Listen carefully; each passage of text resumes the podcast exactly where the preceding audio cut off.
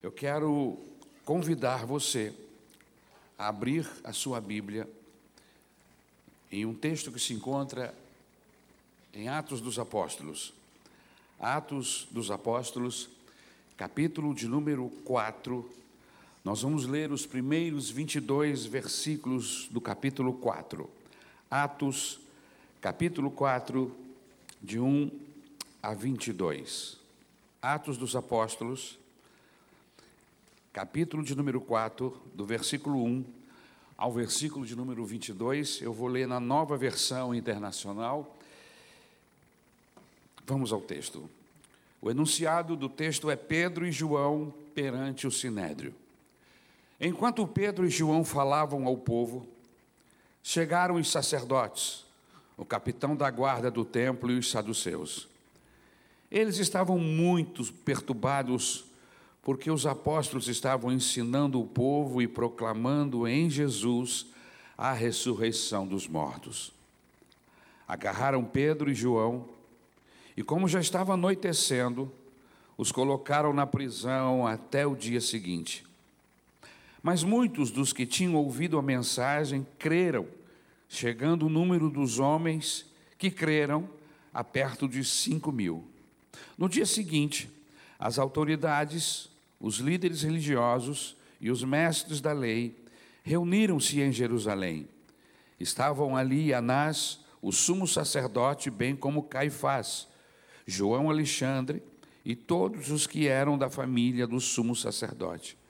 Mandaram trazer Pedro e João diante deles e começaram a interrogá-los: Com que poder ou em nome de quem vocês fizeram isso? Então Pedro, cheio do Espírito Santo, disse-lhes: Autoridades e líderes do povo, visto que hoje somos chamados para prestar conta de um ato de bondade em favor de um aleijado, sendo interrogados acerca de como ele foi curado, saiba os senhores e todo o povo de Israel que por meio do nome de Jesus Cristo, o Nazareno, a quem os senhores crucificaram, mas a quem Deus ressuscitou dos mortos, este homem está aí curado diante dos senhores. Este Jesus é a pedra que vocês, construtores, rejeitaram e que se tornou a pedra angular. Não há salvação em nenhum outro, pois debaixo do céu não há nenhum outro nome dado aos homens pelo qual devamos ser salvos. Vendo a coragem de Pedro e de João, e percebendo que eram homens comuns e sem instrução, ficaram admirados e reconheceram que eles haviam estado com Jesus. E como podiam ver ali com eles o homem que fora curado, nada podiam dizer contra eles. Assim, ordenaram que se retirassem do sinédrio e começaram a discutir, perguntando: Que faremos com esses homens? Todos os que moram em Jerusalém sabem que eles realizaram um milagre notório que não podemos negar. Todavia, para impedir que isso se espalhe ainda mais no meio do povo, precisamos adverti-los de que não falem com mais ninguém sobre esse nome. Então, chamando-os novamente, ordenaram-lhes que não falassem nem ensinassem em nome de Jesus.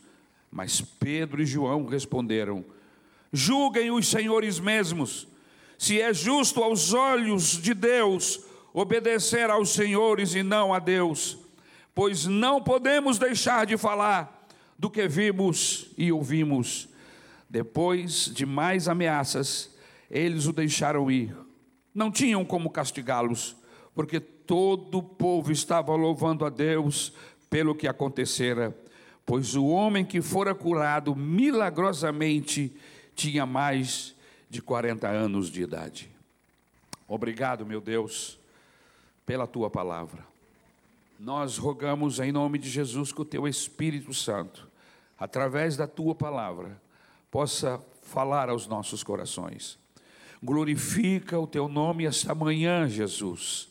Glorifica o teu nome esta manhã através desta palavra, da tua palavra Promove no meio da tua igreja, Senhor, santidade, pureza, que esta manhã possamos tomar uma decisão, um posicionamento diante de Ti, de sermos melhores cristãos, de servirmos a ti, a ti com o nosso coração inteiro.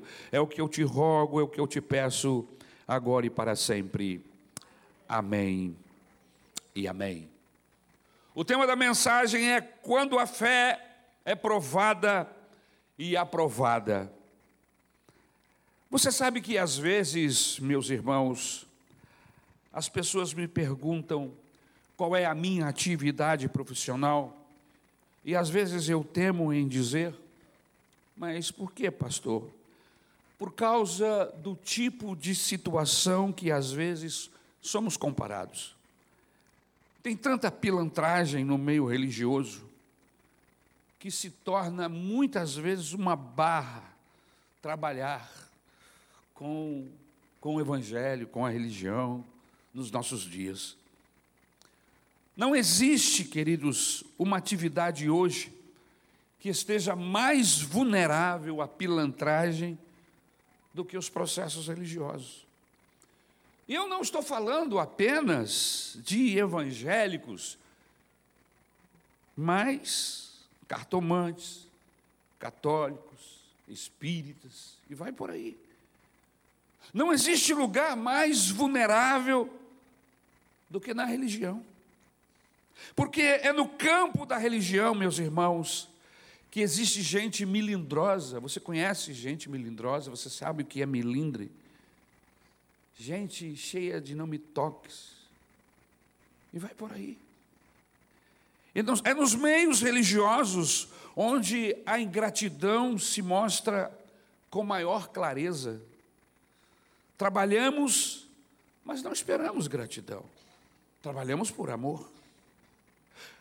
Por que a religião está se tornando uma atividade mais superficial que existe nos nossos dias? Você poderia me responder? A gente dá para Deus, meus irmãos, o resto. A gente dá para Deus o menor, o que sobra. Não temos muito tempo para o Evangelho. Cada vez se torna mais inócuo, sem eficácia, a pregação, aquilo que nós falamos. Mas vamos ao texto. Vamos ver o que a Bíblia Sagrada nos reserva neste capítulo de número 4. O capítulo 4, meus queridos, ele é um desdobramento do capítulo de número 3. Eles se lançam na vida no capítulo 3. O cristianismo deixa de estar em um casulo e passa a contagiar. O que faz o cristianismo sair e lançar-se à vida são os milagres. É um milagre do capítulo de número 3. Deixe-me fazer um retrospecto do que aconteceu no capítulo anterior.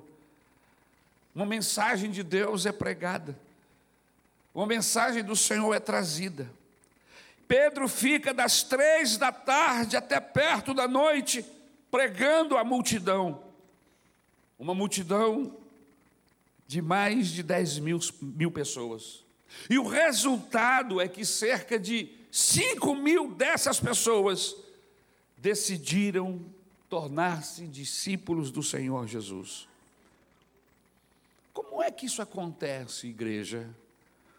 Como tornar o exercício do Evangelho eficaz?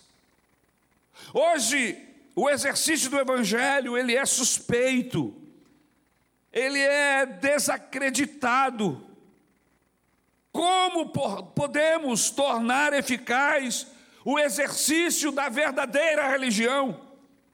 Eu quero passar para os irmãos esta manhã três princípios que eu creio que vão poder abrir as nossas mentes para onde eu quero levá-los, para onde Deus quer nos falar esta manhã. E o primeiro princípio, meus queridos, dos três, é que o exercício da religião, ele se torna eficaz quando as palavras vêm autenticadas pelos feitos. Veja o que diz o versículo de número 7. mandaram trazer Pedro e João diante deles e começaram a interrogá-los: com que poder ou em nome de quem vocês fizeram isso? Irmãos, a preocupação dos saduceus não era só com o ensinamento, mas com a autoridade com que eles estavam fazendo o que tinham feito. As palavras, meus queridos irmãos, elas precisam vir acompanhadas de um milagre. Elas vieram acompanhadas de um milagre. Amados, queridos, o que confere poder e autoridade ao cristianismo não são as nossas palavras, não são os nossos discursos. O que confere autoridade aquilo que falamos não são os nossos sermões, mas o que confere autoridade às nossas palavras são os milagres que acompanham os feitos que seguem, feitos que vêm juntos.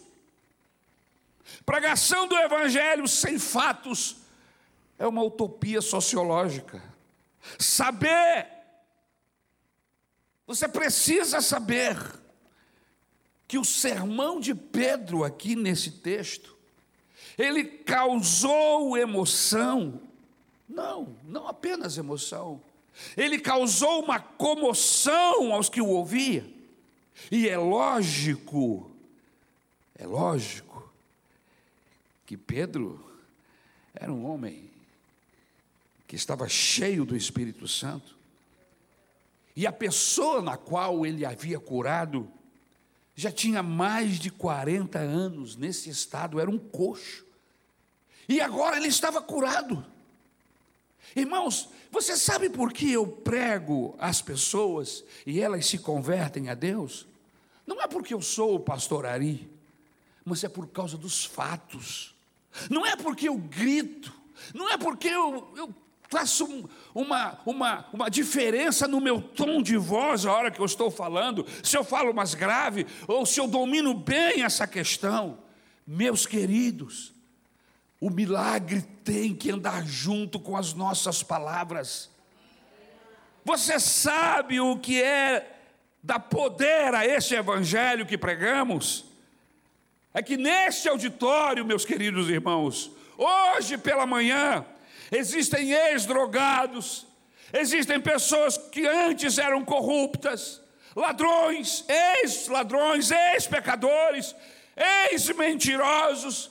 Se nós fôssemos hoje fazer uma entrevista esta manhã aqui, nós ficaríamos abismados de ver e ouvir pessoas que viviam suas vidas distantes de Deus, mas a partir do momento em que foram alvos da palavra de Deus, essa palavra penetrou em seus corações e elas deixaram de praticar o pecado, deixaram de praticar a maldade e se converteram a Jesus e vivem uma outra vida. É isso que traz eficácia ao poder do Evangelho. Testemunhos. Aleluia. Gente que estava com a vida arruinada. E hoje, enquanto pregamos que este Evangelho é o poder de Deus para a salvação, essas mesmas pessoas vão dizer: é verdade, pastor, aconteceu comigo, eu era assim, eu era pior. A fé sem obras é morta, diz o texto bíblico. Por isso o evangelho se torna eficaz quando ele tem feitos para mostrar. Se não, se não tem feitos, se é mais um processo religioso, então vamos colocar o Evangelho dentro de um saco com todas as seitas e religiões e filosofias que nós conhecemos, porque não vai fazer nenhuma diferença.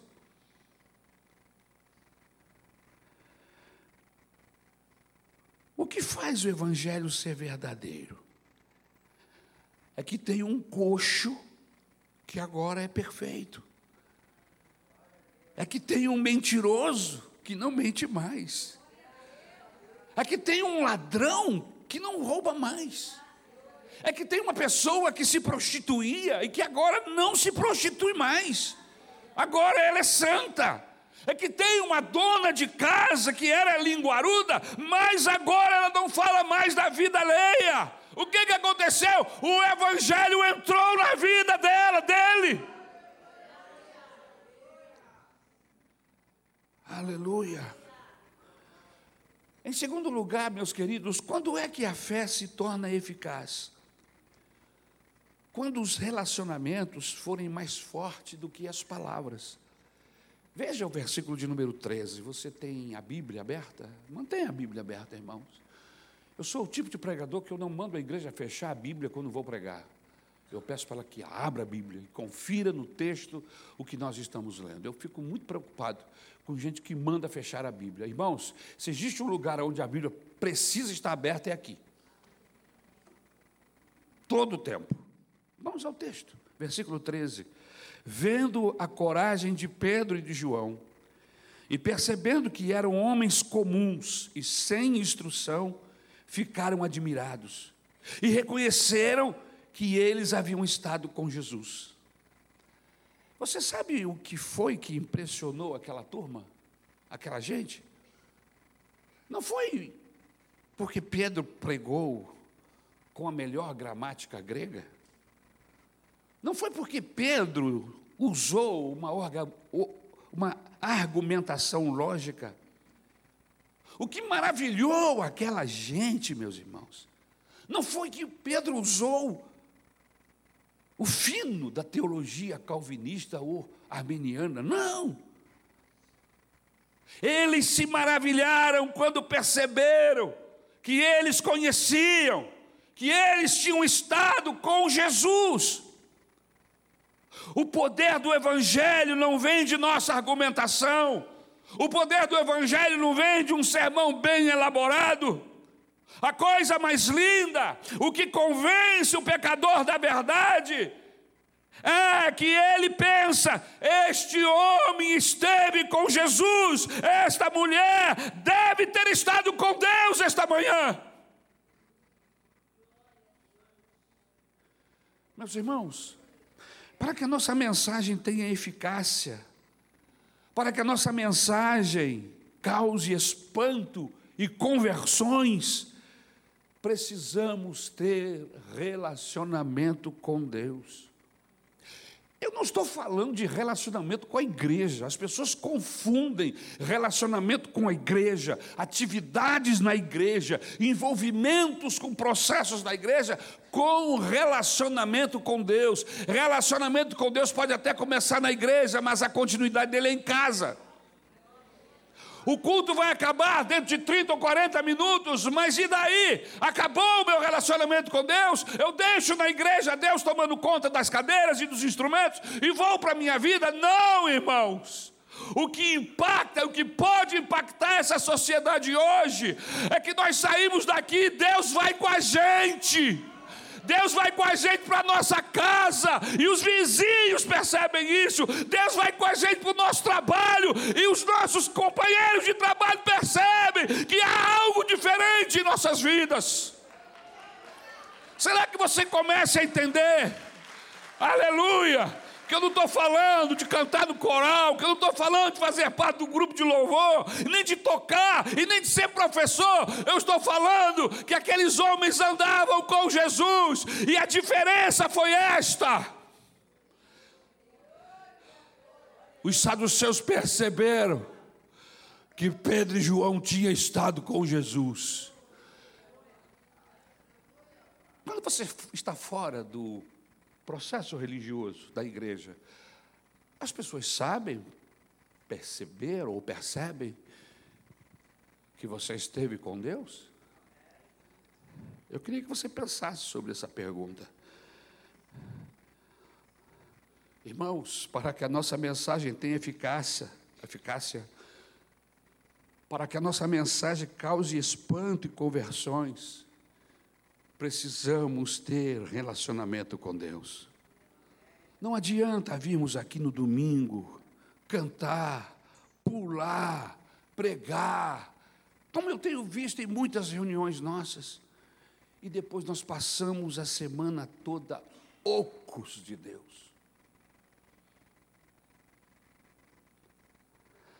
As pessoas verão, verão que isso passa. Que o que nós estamos dizendo e pregando é plástico, não tem efeito. Que não há convicção, que não vibra em nós. Não existe amor naquilo que dizemos. Meus irmãos, o que dá ao cristianismo o fio cortante de uma navalha é que quando este evangelho é pregado, as pessoas percebem Deus e pensam: este povo conhece Deus, esse pregador não está falando da boca para fora, algo aconteceu no coração dele. Este moço, esta moça, não está cantando, não está saltando só por saltar, porque inclusive todo mundo salta nesta sociedade. Qual é a diferença de saltar aqui na igreja ou saltar lá fora na banda de carnaval? A diferença é que algo aconteceu, eu tive um encontro com Deus, aleluia. E isso se percebe na forma de nós fazermos o nosso culto, na forma de nós viver a nossa vida comum, conjugal, familiar. As pessoas percebem.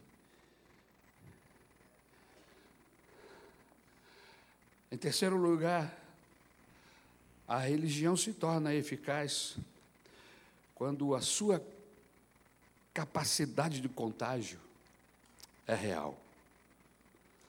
Versículo de número 17. Veja o texto. Todavia, para impedir que isso se espalhe ainda mais entre o povo, precisamos adverti-los de que não falem mais com ninguém sobre este nome.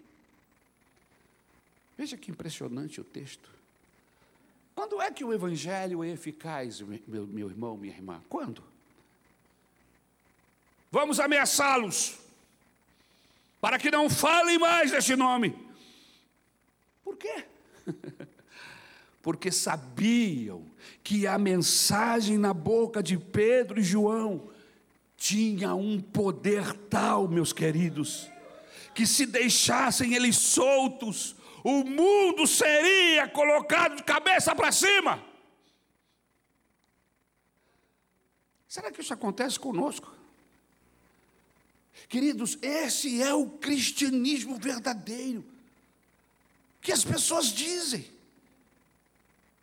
Eles diziam: cerquem esta casa, não deixem eles andarem em nosso meio, porque se eles andarem aqui, o nosso negócio de falcatrua não vai prosperar. Chegou um crente no escritório. Chegou alguém na firma, na repartição que é de Deus. E ele não vai topar fazer, entrar no esquema. Ele não vai topar fazer o que nós estamos fazendo. Mas por quê? Dinheiro é dinheiro, não. Ele pensa diferente, o valor dele é outro. Jesus entrou na vida dele e isso está acontecendo, irmãos. Ou a gente entra nos esquemas, ou a gente participa dos, das circunstâncias que o mundo participa, irmãos. A diferença de uma igreja para outra não está na forma como cantamos, não é porque temos telão ou temos iluminação, ou pintamos a igreja de preto, irmãos, é a presença de Deus é que vai fazer diferença nos nossos cultos e na nossa vida.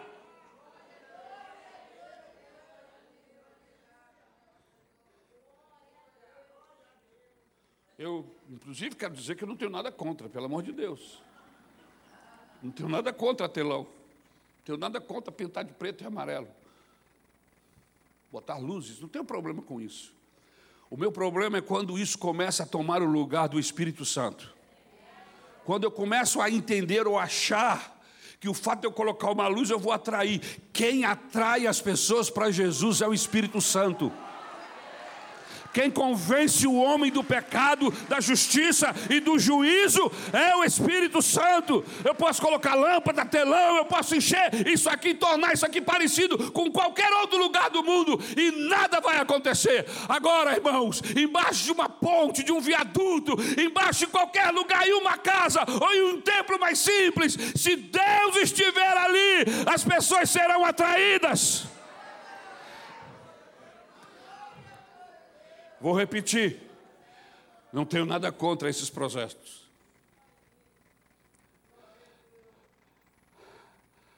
Mas eu não posso entender que isso seja simplesmente atração. Isso são mecanismos que nós usamos para nos comunicarmos melhor. Só isso. Só isso. A diferença é que quando nós entramos aqui nesse lugar, irmãos, que é um prédio como qualquer outro. Mas quando a igreja se reúne aqui, Jesus vem para cá. Isso aqui é um prédio como qualquer outro. É bom, é confortável, é bonito, é gostoso, ótimo. Mas se a igreja sair daqui, é só um prédio, é só tijolo. A diferença é quem está aqui dentro. E de quem está acompanhado.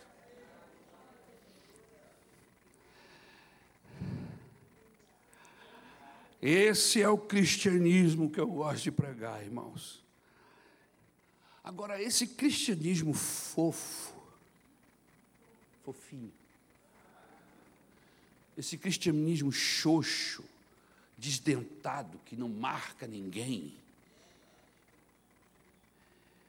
que ninguém se importa com ele e ainda diz: crente igual a esse, não precisamos nos incomodar.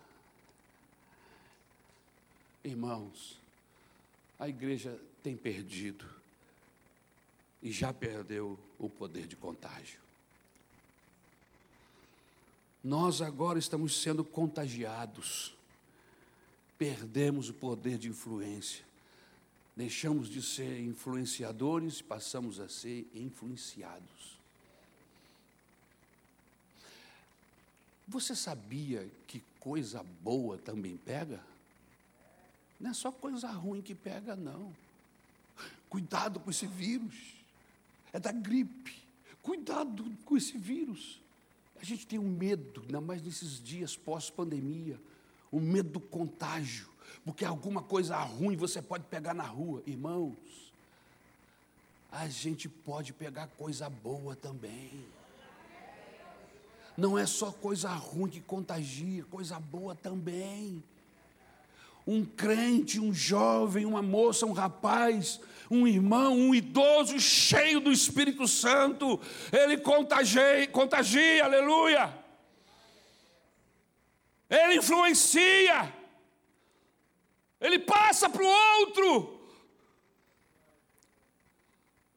Coração ardendo, irmão, contagia outros. Brasa fumegante faz com que as outras se acendam. Um monte de carvão jogado dentro de uma lareira ou qualquer outro lugar. Se não tiver fogo, é só carvão, irmãos. Agora, se você acender uma, duas, três, vai incendiar, irmão porque coisa boa pega. O Evangelho de Mateus, no capítulo 5, diz assim: quando o sal perde sua capacidade de salgar, para nada mais presta senão para ser pisado pelos homens.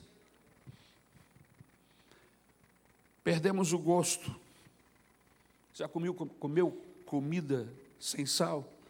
Não importa se você colocou o tempero, todos os demais temperos. Se não tem sal, não tem sabor. É incrível. A igreja de Atos dos Apóstolos tinha sabor. Aleluia. Salgava. Mas o mundo já não sente o sal em nós. O sal já não impede a putrefação nem na nossa casa. Os nossos filhos estão apodrecendo.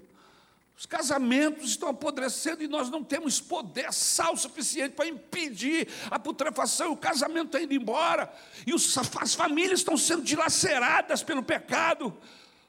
E nós que somos pais não temos mais poder de salgar os nossos filhos. O que é que aconteceu? O Evangelho perdeu o poder? Não, fomos nós, nós que deixamos Deus, nós que nos afastamos de Jesus e, que, e continuamos como um ventilador que foi ligado e a luz acabou e ele continua rodando durante alguns momentos.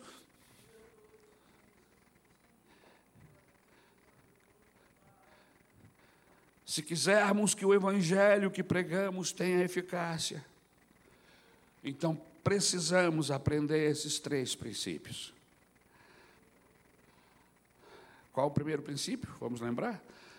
As nossas palavras têm que ser acompanhadas pelos fatos. Você pode repetir isso comigo? As nossas palavras têm que ser acompanhadas. Vamos trazer isso para nós, para o pessoal. As minhas palavras precisam ser acompanhadas pelos feitos. Vamos repetir? As minhas palavras precisam ser acompanhadas pelos feitos. Em segundo lugar, o nosso relacionamento com Deus precisa ser mais forte que as nossas palavras. Você pode repetir comigo? O nosso relacionamento com Deus precisa ser mais forte que as nossas palavras. Vamos trazer para o pessoal? O meu relacionamento com Deus precisa ser mais forte que as minhas palavras. Palavras são palavras, nada mais do que palavras. Mas se essas palavras estiverem cheias da autoridade, do poder de Deus, saindo da boca de um servo do Senhor, que tem intimidade com Ele, aleluia, você pode ter certeza absoluta que vai provocar um impacto no coração daquele que está ouvindo. Aleluia!